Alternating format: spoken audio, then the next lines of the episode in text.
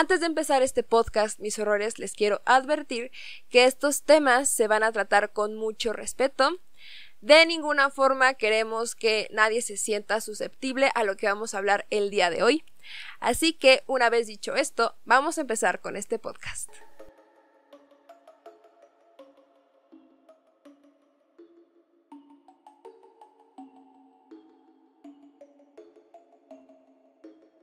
Hola, ¿qué tal mis horrores? ¿Cómo están? Espero que estén teniendo una excelente noche si es que son valientes, o excelente día si es que le tienen miedo a los fantasmas. Yo soy Marle Marriaga y el día de hoy, mis horrores, les traigo un podcast de lo más interesante. No importa si nos estás escuchando desde YouTube o desde Spotify, te mando un abrazo muy tenebroso y te advierto que el relato que vas a escuchar esta noche en serio está muy impactante y por supuesto que tiene que ver con un santo que se movió. Les va a gustar muchísimo, estoy segura, es uno de los relatos más impactantes que he tenido en este canal y sobre todo es uno de los relatos más impactantes que yo he leído.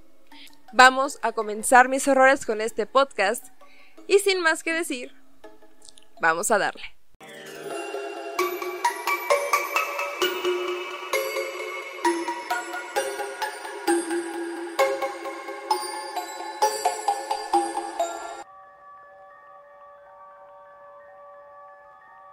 Y bueno, mis horrores, como ustedes saben, este no es un podcast común. En Remanchados intentamos dar tanto la teoría mística, religiosa, de fe, como la teoría científica, estas teorías con las que se pueden explicar algunos de los fenómenos paranormales. Y sin ninguna duda, también les traigo relatos como en cada podcast. Imagina que estás caminando por una calle que normalmente es concurrida, pero en esta ocasión está lloviendo y no hay nadie. Así que es tan tarde, es tan noche, que lo único que está abierto a tu alrededor es la iglesia, que siempre tiene las puertas abiertas para sus feligreses. Así que tú decides entrar ahí para poder guarecerte de la lluvia que está cayendo en ese momento. Así que, mientras esperas, escuchas unos pequeños pasos acercarse hacia ti. No te inmutas, pues has visto pasar unos momentos antes a alguien que llevaba una túnica muy curiosa. Piensas que es el padre de la iglesia, cuando de pronto sientes que una sensación invade tu hombro. Pareciera que alguien está intentando llamar tu atención. Volteas y hay un santo detrás de ti. Esta es una de las leyendas más populares de la calle de Donceles, en donde se encuentra una de las iglesias más antiguas de toda la Ciudad de México. Les platico un poco más acerca de esta iglesia, aunque de todas maneras van a estar las imágenes por aquí para que la vayan viendo. Está padrísima. Esta iglesia se caracteriza por su estilo barroco. Está llena de adornos, imágenes y estatuas de gran tamaño. De hecho, son estas estatuas las que todo el día están escuchando las plegarias de los feligreses que llegan a esa iglesia en busca de consuelo, ayuda y compasión. Distintas personas han narrado a lo largo de la historia cómo estas estatuas cobran vida para ahuyentar a quienes osan interrumpir bajo el techo del templo en horarios no permitidos, ya sea como simple albergue o para hurtar algún artículo del mismo. No es la primera ocasión que escuchamos que personas se han robado santos de las iglesias. De hecho, si encuentro alguna nota, se las voy a dejar por aquí.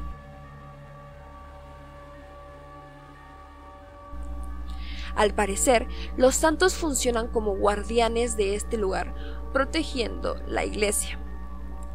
Por el día, cumplen con su función de recibir oraciones y plegarias pero por las noches son auténticos vigilantes del templo.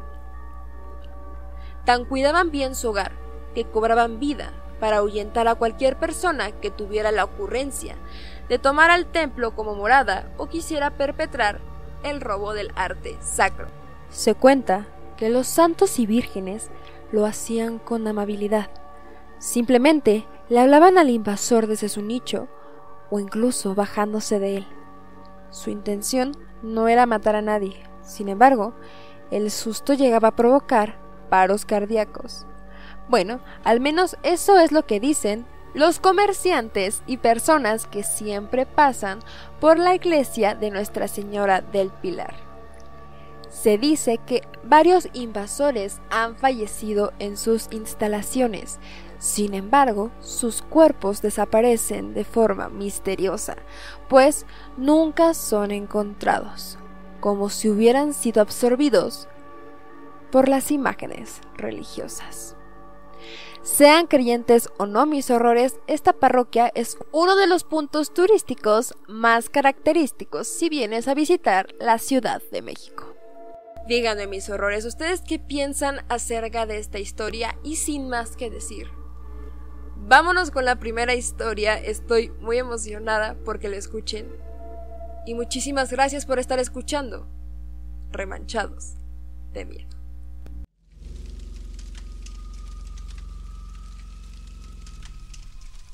Hola Marlene. No sé si esta historia sea terrorífica en realidad, pero en su momento a mí me sacó uno de los mayores sustos de la historia de mi vida. Durante más de tres años me encargué de la limpieza de una iglesia muy famosa que se encuentra en el centro de la ciudad. Prefiero no entrar en detalles. Durante el día limpiaba la iglesia y en la noche iba a la escuela a estudiar para hacer el examen y terminar la preparatoria. Entré ahí para solventar mis estudios. He de decir que era un trabajo muy fácil, pues me permitía estudiar. De repente solamente tener que limpiar algo.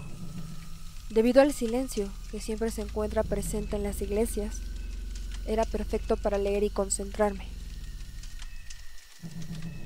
Debido a la ubicación particularmente turística, siempre estaba llena de turistas, más que de feligreses, pero todos siempre son muy callados. De pronto se puede escuchar algún sollozo fuerte o gritos de niños llorando, pero nada más que eso. Durante el año 2003 pude entrar a la universidad. El horario era en la mañana, así que hablé con el padre para que me diera permiso de seguir trabajando en la iglesia, pero en esta ocasión por las noches. Mi intención era llegar de la escuela para limpiar los restos de basura, limpiar las bancas, checar las veladoras, vaciar las limosnas que se hayan producido durante el día y mantener limpio para el día siguiente. Nunca fue un lugar particularmente solitario en las afueras, sobre todo en las fiestas de diciembre.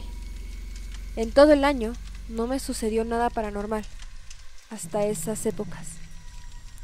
Como todas las iglesias, montamos los nacimientos en estas fechas decembrinas para celebrar la Navidad. Nuestro nacimiento como se conoce aquí en México, está conformado por piezas de un metro y medio de altura. Así que me ofrecí a sacarlos de la bodega y dejarlos acomodados, solo para que el padre y las señoras que siempre ayudan pusieran los adornos solamente y las luces alrededor. Solemos acomodarlo al interior de la iglesia, a un costado del altar. Sin embargo, la única pieza que no saqué y acomodé fue la del niño Dios, pues ese se ponía a las 12 de la noche en Navidad. Todo ocurrió una semana antes de salir de vacaciones de mi primer semestre de la universidad. Esa noche me encontraba limpiando el piano y el pandero con el que hacen sus cantos. Estaba a punto de salir de mi turno cuando escuché que alguien estaba murmurando. Me imaginé que era en la calle, pues aquí cerca siempre hay muchos restaurantes y bares y no es raro escuchar a las personas pasar. Pero no, el sonido se escuchaba como si alguien estuviera cantando muy quedito algo. Podría describirla como una voz melodiosa mujer. Pensé que alguien se había metido a la iglesia, así que me quedé en silencio y bajé por la parte de atrás para ver si alguien estaba dentro o quería robarse algo. Antes de ingresar por la puerta directa al altar, me quedé quieto escuchando y oí como una mujer repetía constantemente, muy quedito. ¿Dónde estás, hijo? ¿Acaso estás muerto?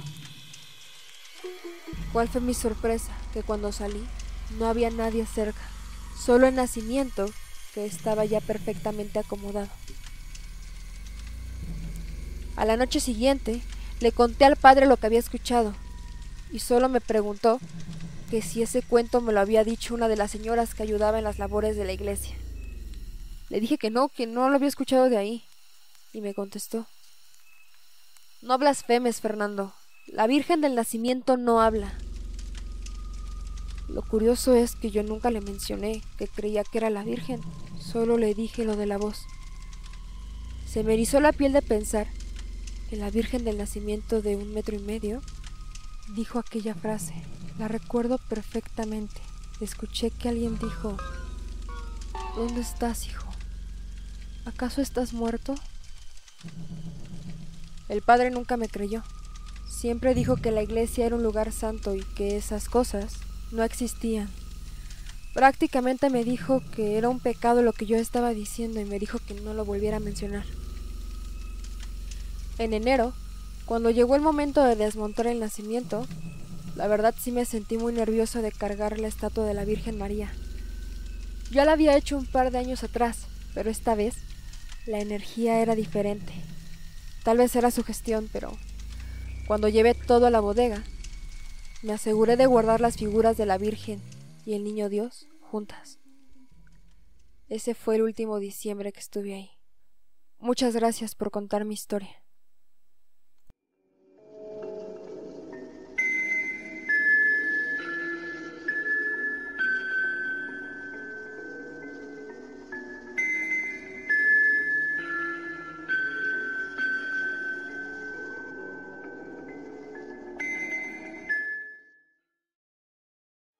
Y bueno, díganme mis horrores, ¿qué les pareció esta historia? La verdad es que este es el relato por el que decidí hacer el podcast. Ya estaba guardando un poco la investigación, por eso es que les pregunté en la encuesta qué querían y ustedes eligieron historias de hoteles embrujados, que por cierto el podcast ya está disponible en esta plataforma, así que no se la pueden perder.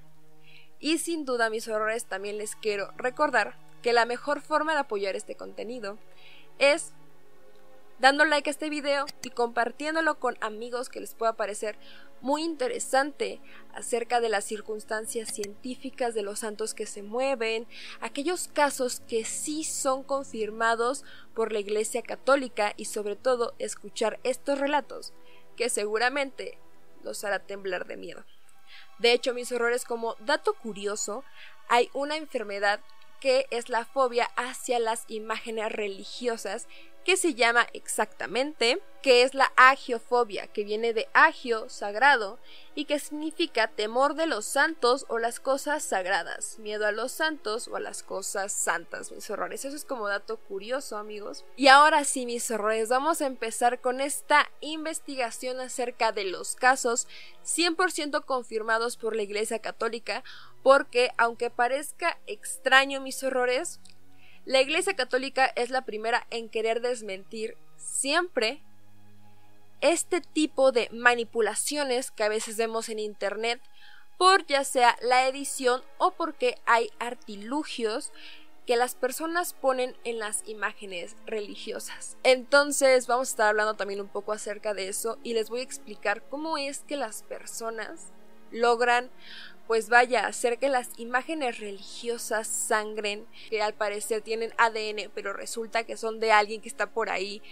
Es algo muy curioso, pero vámonos primero con los casos confirmados que están muy, muy, muy, muy interesantes. Pues como les había mencionado mis horrores, al igual que los exorcismos, la Iglesia Católica no siempre está probando todo lo que se ve en Internet. De hecho, ellos son los primeros en dudarlo y son los primeros en buscar a científicos para poder darle una explicación lógica. Y no se hace en un día, ni en dos, ni en un mes. Tardan años en poder dar el sí a una de estas apariciones o movimientos de imágenes religiosas. Así que vamos a hablar acerca de los únicos dos casos y que han sido los más populares que la Iglesia Católica ha confirmado como verídicos y que podrían tratarse de milagros. De hecho, mis horrores, paréntesis, ya estoy preparando el podcast de milagros. Estaremos hablando un poco acerca de eso y sobre, ya saben, muchas, muchas cosas muy interesantes. Les digo, suscríbanse a este canal porque se viene contenido padrísimo, amigos, padrísimo. Y ya, dejo de emocionarme por el contenido que viene y vamos a hablar acerca de estos casos. Como les repito, solo ha habido dos casos reconocidos por la Iglesia Católica, uno acontecido en Siracusa en 1953 y el segundo fue el famoso caso de Nuestra Señora de Akita en Japón en 1988. Vamos a empezar con el primero que mencioné, con el de Siracusa. Antonia Giusto y su marido Angelo Lanuso se casaron y fueron a vivir a Siracusa. Provisora Antonia Giusto y su marido Angelo Lanuso se casaron y fueron a vivir a Siracusa, provisionalmente con su madre y su hermano. Eran muy pobres. Uno de los regalos de boda fue un cuadro de yeso de nuestra Madre Celestial. Esta imagen había sido reproducida en masa en un estudio de la Toscana. Cuando Antonio y su marido Ángelo se casaron, recibieron este cuadro que jamás creyeron sería el inicio de una aparición religiosa. Cuando Antonia quedó embarazada, padeció de toxemia, que de vez en cuando le producía ceguera momentánea. Los doctores afirmaron que esto se debía a un embarazo difícil y le aconsejaron reposo absoluto. Fue el 29 de agosto de 1953 que ella empezó con fuertes retortijones que duraron muchísimo más de lo que esperaba. De pronto, la paciente se calmó. Antonia sufrió un ataque que la dejó totalmente ciega. En la noche, su vista estaba normal nuevamente. En ese momento, del día 29 de agosto y hasta el 1 de septiembre de 1953, el cuadro del corazón inmaculado de María sobre la cabecera de la cama lloró lágrimas humanas. Antonia cuenta que abrió sus ojos y miró la imagen de la Santísima Virgen. En sus palabras dijo, para mi gran sorpresa, la imagen estaba llorando. Llamé a mi cuñada y a mi tía y señalé el cuadro y las lágrimas. Al principio, creyeron que se trataba de una alucinación debido a mi enfermedad, pero cuando yo insistí y ellas se acercaron, pudieron ver claramente que había lágrimas reales cayendo de los ojos de la Madonna, y que algunas lágrimas caían primero por sus mejillas y después resbalaban hacia la cama. Asustadas, llamaron a los vecinos y familiares y ellos confirmaron el fenómeno. Se cuenta que la Virgen lloró durante cuatro días, desde agosto 29 al 1 de septiembre, y atrajo a miles de peregrinos de Siracusa. Pero vámonos con la investigación, pues el 1 de septiembre se reunió a varios clérigos y a hombres de ciencia con la finalidad de develar este fenómeno, pues así se formó una comisión investigadora en nombre del arzobispado. Después de haber tomado el líquido que surgía de los ojos de la imagen, se hizo un análisis y la respuesta de la ciencia fue que las lágrimas eran humanas. Tras el estudio científico, la imagen dejó de llorar. Al parecer los pedazos de algodón que habían enjuagado las lágrimas de la Virgen, que lloró, fueron enviados a diferentes partes del mundo y en muchos de estos lugares se produjeron varios milagros. Uno de ellos fue en España.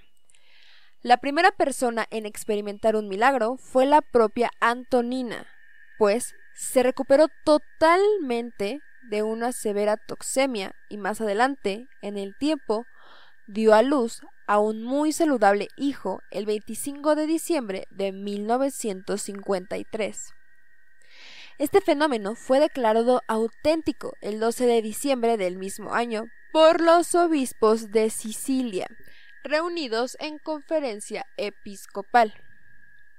La Virgen de las Lágrimas fue aprobada por el Papa Pío XII el 17 de octubre de 1954. He de decir, mis horrores, que hay poca información en español acerca de este caso. Sin embargo, por supuesto que siguen habiendo personas escépticas que dicen que todo esto fue un truco y que nada de esto debió de haber pasado. Sin embargo, lo que sí es verdad es que la iglesia aprobó totalmente esta imagen como un milagro. Y bueno, mis horrores, ese fue el primer caso, el de Siracusa. Vámonos con el segundo, que es el de Akita, en Japón. La primera aparición de la Virgen María en esta ciudad japonesa ocurrió el 12 de junio de 1973. Ese día, la religiosa Agnes Sasasawa rezaba en su convento cuando de pronto vio algunos rayos brillantes que salían del tabernáculo. Este hecho volvió a ocurrir durante dos días más. Luego, el 28 de junio, apareció en la palma de su mano izquierda una llaga con forma de cruz que sangraba mucho y le causaba gran dolor. Días después, la religiosa oyó una voz que provenía de la imagen de la Virgen María que estaba en la capilla del convento. Ese mismo día, otras hermanas vieron que de la mano derecha de la imagen fluían gotas de sangre. Este hecho se repitió cuatro veces.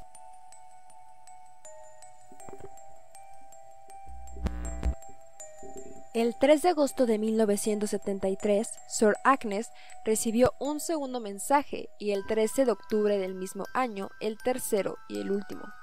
El 4 de enero de 1975, la estatua de la Virgen comenzó a llorar y continuó llorando en diferentes ocasiones por seis años y ocho meses. La última vez fue el 15 de septiembre de 1981, fiesta de Nuestra Señora Dolorosa. Fueron un total de 101 lacrimaciones. La hermana vidente se llama Agnes, que significa cordero. De hecho, se dice que fue sanada de sordera, lo cual se verificó por no tener explicación médica. Este milagro fue una señal de la autenticidad de las visitas de la imagen.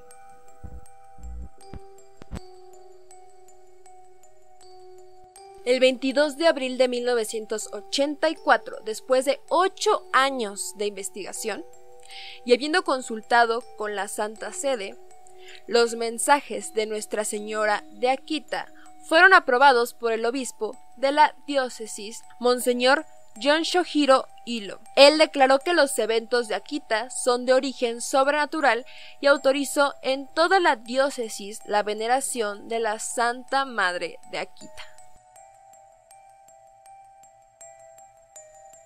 Espero que les esté pareciendo muy interesante, la verdad es que a mí me llama muchísimo la atención este tema, sobre todo aquellas personas que tal vez no son religiosas o no creen tanto en ese tipo de milagros, les pido que también tengan mucho respeto para aquellas que sí creen en este tipo de milagros y que tienen esta fe. En esta comunidad somos muy tolerantes y en esta comunidad respetamos cualquier creencia. Si ustedes tienen alguna historia que les gustaría que contáramos aquí, no olviden en mandarla. Nos encuentran como remanchados.gmail.com.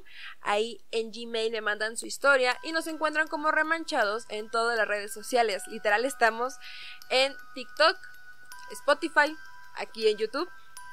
Facebook e Instagram, ahí nos encuentran y allí vamos a estar platicando, subiendo contenido paranormal, partes de videos y vamos a hablar ahora acerca de estos casos en los que las personas fingieron que una imagen religiosa se movió.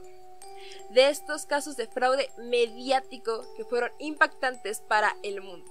Es porque con el avance de la tecnología, las cosas son muy fáciles de truquear. La mayoría de los casos que son investigados con prontitud son rechazados por la Iglesia Católica porque descubren de forma casi inmediata que se trata de un fraude.